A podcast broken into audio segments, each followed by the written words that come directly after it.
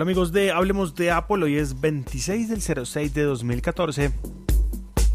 Bienvenidos a este episodio podcast. Eh, les habla Jairo Duque, arroba Jairo Duque Music en Twitter.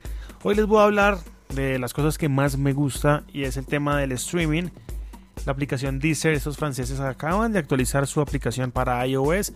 Bueno, acaban, no, la actualizaron como hace dos días, pero he estado probándola para poder eh, traerles este episodio del día de hoy. La aplicación no tiene cambios en sí drásticos en, la parte de interfaz, pero sí tiene unas funcionalidades que mm, seguramente muchos usuarios de Deezer han estado esperando en su aplicación móvil.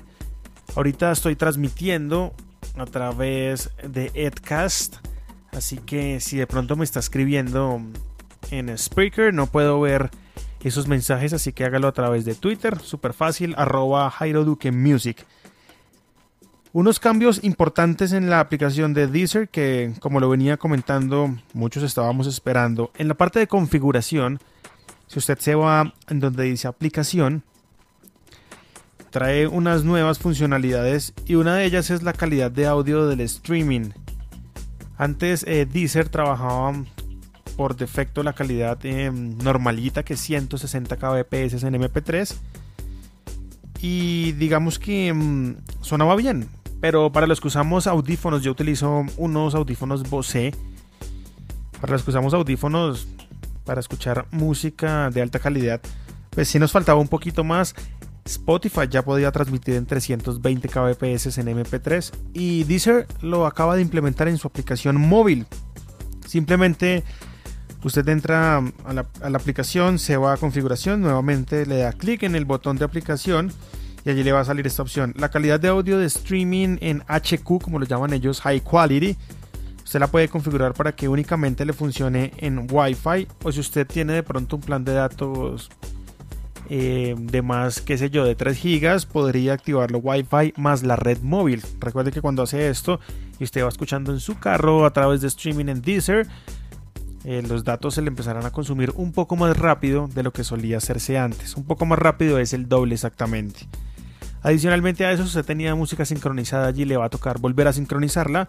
Y acá en una pestaña que se llama sincronización, usted decide si quiere sincronizar esa música en alta calidad o en la calidad que solía hacerlo. ¿Cuál es la diferencia de esto? Entre menor calidad, menos espacio de disco duro le va a consumir en su iPhone. Pero vuelvo y digo, si usted tiene un plan de datos bien amplio, pues chévere que la sincronización sea en alta calidad. Y si su iPhone es de 32 GB, por ejemplo, pues también aguanta. Si es de 16 y no tiene muchas cosas, sino solo música, pues inténtelo a ver cómo le va con la capacidad. Acá pues también está la opción de autorizar la sincronización a través de la red móvil, cosa que yo no recomiendo mucho. Yo recomiendo que ustedes hagan la sincronización a través de la red Wi-Fi. Si ustedes crearon un, crearon un playlist o tienen unos discos que quieren descargar al teléfono, recomendación hágalo a través de Wi-Fi. Y por último, una de las mejores, de las mejoras e importantes es la posibilidad de hacer un crossfade, una transición entre canción, cosa que me parece agradable porque en Deezer sobre todo se escuchaban las canciones cortadas cuando llegaban al final. Con la transición o el crossfade va a sentir cómo la canción que está sonando se va a mezclar con la que sigue. Usted escoge el, el tiempo de transición yo lo tengo en 5 segundos y me ha ido de lujo. Estas son las actualizaciones que tiene Deezer. Una aplicación que estoy usando bastante. También soy usuario de Spotify, pero Deezer me está gustando más en la forma en que me está recomendando música. Entonces vamos a seguirla probando y les cuento que mm, adicional a esto que les conté de Deezer, me cambié de operador de Claro a Tigo. ¿Por qué? Bueno, simplemente Tigo me da Deezer gratis, me lo regala con el plan.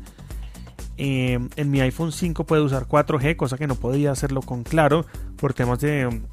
La verdad no, no entiendo mucho esto, pero tiene que ver con las frecuencias del espectro, de cosas de esas.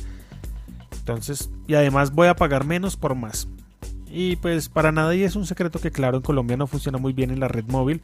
Vamos a darle la oportunidad a Tigo. Ya hice la petición de portabilidad. Ya me entregaron una SIM Tigo y me dijeron que en tres días. Hoy es el tercer día, aún sigo con Claro, todavía no ha pasado nada.